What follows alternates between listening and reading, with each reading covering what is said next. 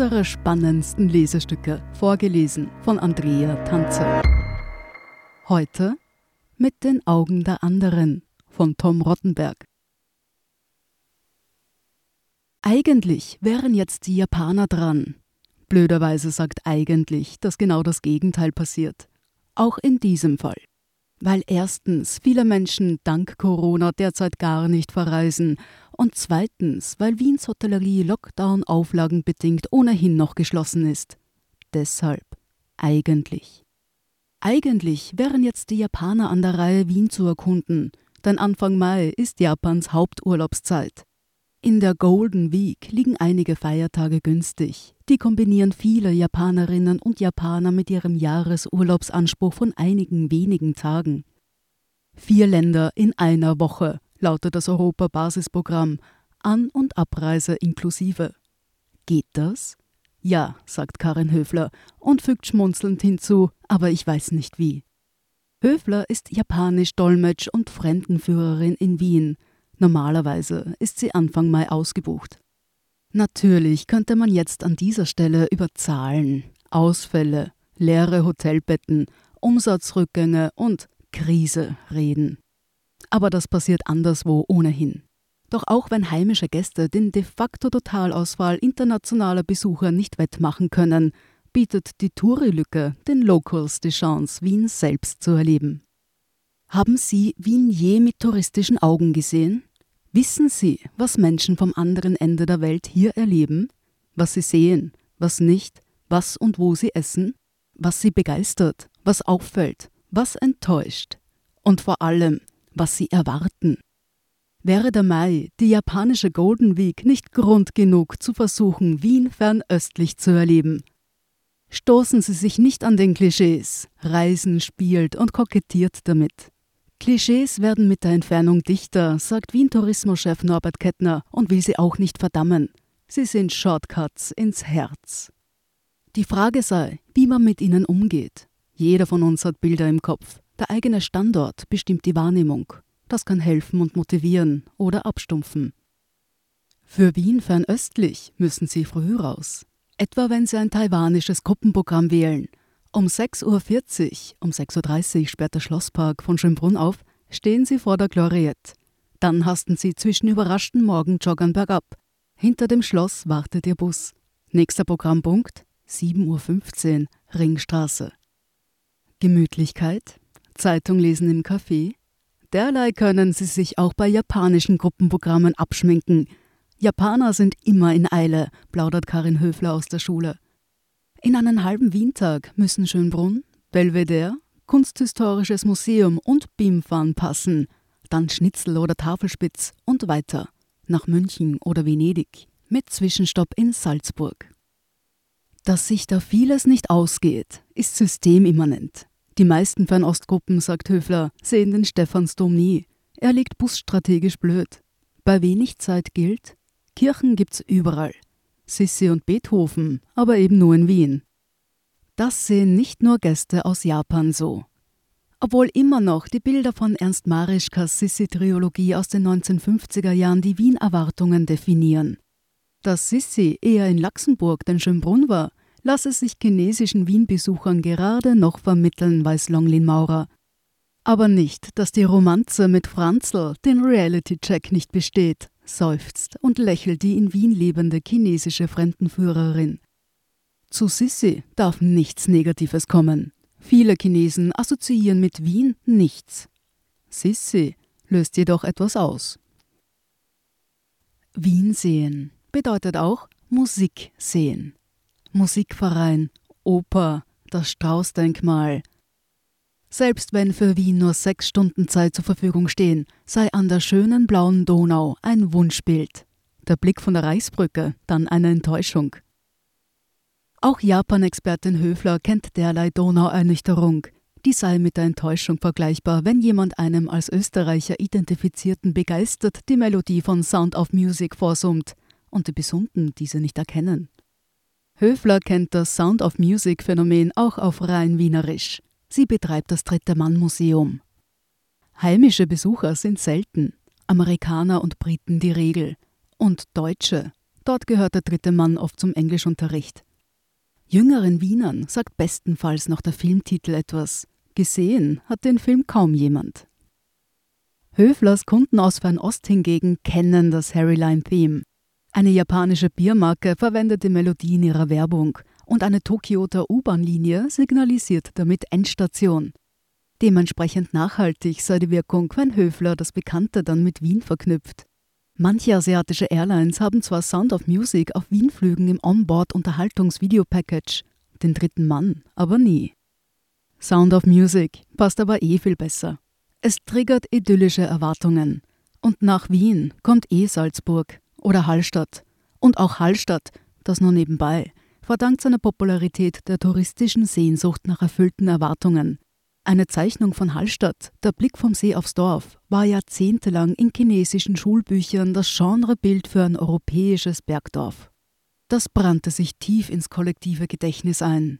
Wenn reale Bilder eine Erinnerung bestätigen, gilt ein Traum als erfüllt. Instagram und Social Media bewirken verstärkt, was Ansichtskarten früher taten. Die Daheimgebliebenen können anhand von bekannter Sujets die Authentizität einer Reise überprüfen Stimmen die Bilder, ist das Erlebnis glaubhaft. Sie hören mit den Augen der anderen. Nach dieser Werbeunterbrechung geht's gleich weiter. Guten Tag, mein Name ist Oskar Bonner. Wenn man in stürmischen Zeiten ein wenig ins Wanken gerät, den eigenen Weg aus den Augen und die Orientierung verliert, dann ist es sehr hilfreich, wenn man etwas hat, woran man sich anhalten kann. Der Standard, der Haltung gewidmet. Jetzt gratis testen auf Abo der Standard AT. Wir sind zurück mit Mit den Augen der anderen. Doch Reisende suchen in der Fremde auch Heimat. So bezaubert es Japaner, dass Floridsdorf einen Tora-San-Park hat. Tora-San ist, leger formuliert, Japans Hans Moser. Von den 1960ern bis in die 1990er bereiste er im TV Japan Wiens Ex-Bürgermeister Helmut Zilk schaffte 1989 das bis dahin Undenkbare. Tora San verließ Japan und kam nach Wien. Der Park erinnert daran. Aber sehen den die Gäste? Nein. Gruppen mit mehr Zeit schaffen es manchmal in den japanischen Garten Schönbrunns. Der liegt zwischen Tiergarten und Palmenhaus und viele Wiener bemerken ihn gar nicht. Dass Wien einen Sette-Geier-Park hat, wissen dagegen etliche Wienerinnen und Wiener. Japanische Gäste waren mit Karin Höfler erst ein einziges Mal dort und waren enttäuscht. Der Park ist klein. Eine andere komplexe touristische Erwartungshaltung ist das Essen. Natürlich wollen Reisende aus Fernost die europäische Küche probieren, doch nach ein paar Tagen macht sie Menschen aus vielen Ländern zu schaffen.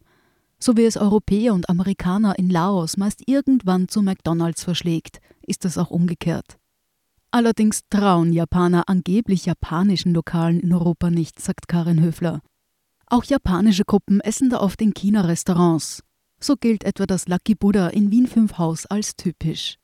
Und die chinesische Reiseführerin Lin Maurer verweist auf das gleiche Lokal als beliebten China-Touri-Versorger, sowie das Hongkong Grillhaus oder die Lokale in Wiens kleinem Chinatown beim Naschmarkt.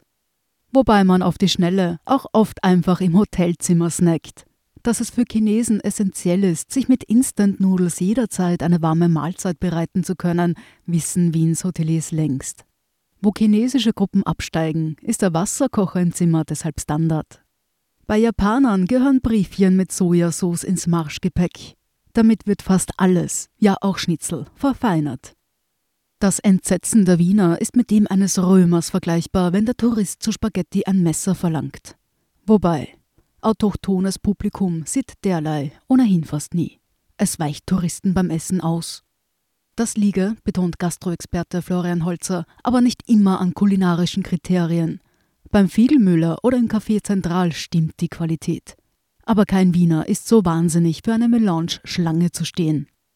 Warum Touristen es tun? Weil der Ort im Reiseführer steht dass sich vor dem Café Sacher vornehmlich Asiaten anstellen, ist dem Narrativ, nicht dem Erlebnis geschuldet. Wobei das Erlebnis Sacher, die Mitbringseltorte, auch Erwartungen daheim befriedigen muss. Souvenirkauf und Shoppingerlebnis überlappen einander. Während es Individualtouristen aus Japan Auch wegen der günstigeren Preise im Vergleich zu daheim, zu den global überall gleichen Luxusshops der City zieht, findet man chinesische Gruppen in zwei chinesisch geführten Duty-Free Souvenirshops mit Fokus auf Swarovski Bling Bling auf der Achse von Schönbrunn in die City. A&M auf der äußeren Schönbrunner Straße, Romme Deluxe beim Bacherpark in Margareten. Doch was Wien touristisch unverwechselbar macht, ist nicht Shopping, sondern Lebensqualität. Was Touristen da auffällt, wird von Einheimischen längst nicht mehr wahrgenommen. Das Trinkwasser durchs Klo rinnt, sagt Lin Maurer, haut die Leute um. Sie glauben erst, dass Leitungswasser trinkbar ist, wenn ich bei einem öffentlichen Trinkbrunnen trinke.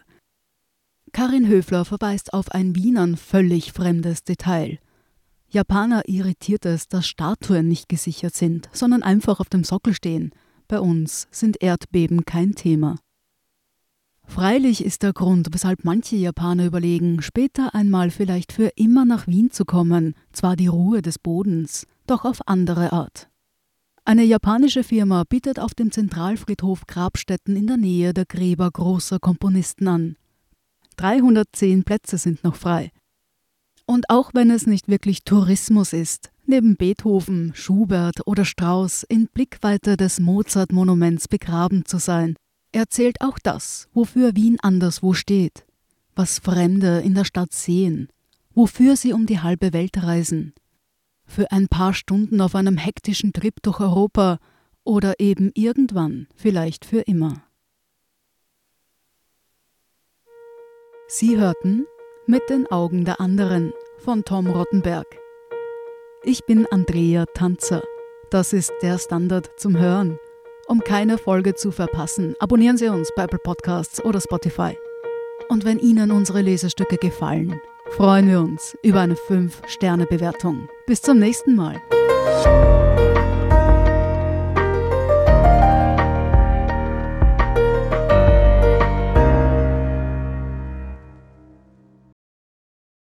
Guten Tag, mein Name ist Oskar Bonner.